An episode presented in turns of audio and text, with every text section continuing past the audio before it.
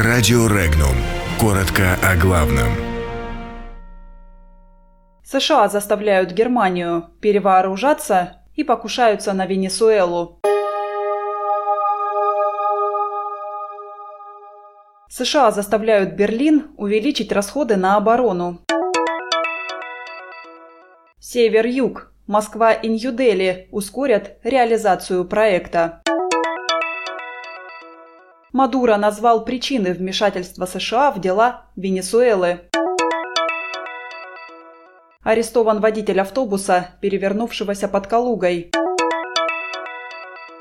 В Петербурге студент стал жертвой сосульки.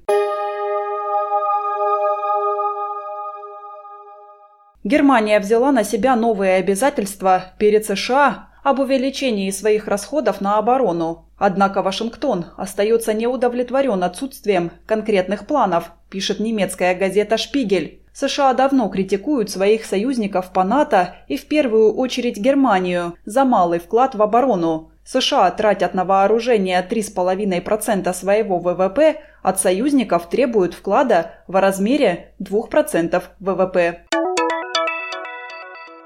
Индия и Россия подписали соглашение о сотрудничестве, чтобы ускорить реализацию проекта по созданию международного коридора Север-Юг. Со стороны России документ был подписан компанией «Российские железные дороги», со стороны Индии – контейнерной корпорацией Индии «Конкор», которая является крупнейшим оператором железнодорожных контейнерных перевозок в стране. Для Индии реализация проекта даст возможность играть более важную роль в экономике Евразии. Истинной причиной давления США на Венесуэлу являются природные ресурсы этой страны, заявил венесуэльский президент Николас Мадуро. При этом он подчеркнул, что глава Белого дома должен взять назад свои слова с угрозами военного вторжения. Кроме того, Мадуро заявил, что США хотят уничтожить плоды революции, ставшей примером независимости, социальной справедливости.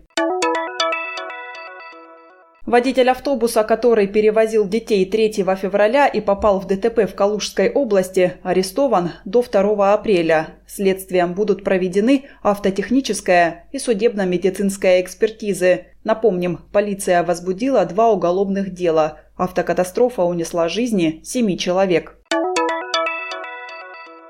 Петроградском районе Санкт-Петербурга студент одного из вузов получил смертельные травмы из-за падения ледяной глыбы. Органами СКР по Санкт-Петербургу возбуждено уголовное дело по статье «Причинение смерти по неосторожности». В результате падения наледи, от которой погиб студент, пострадал еще один молодой человек. Он госпитализирован в Мариинскую больницу.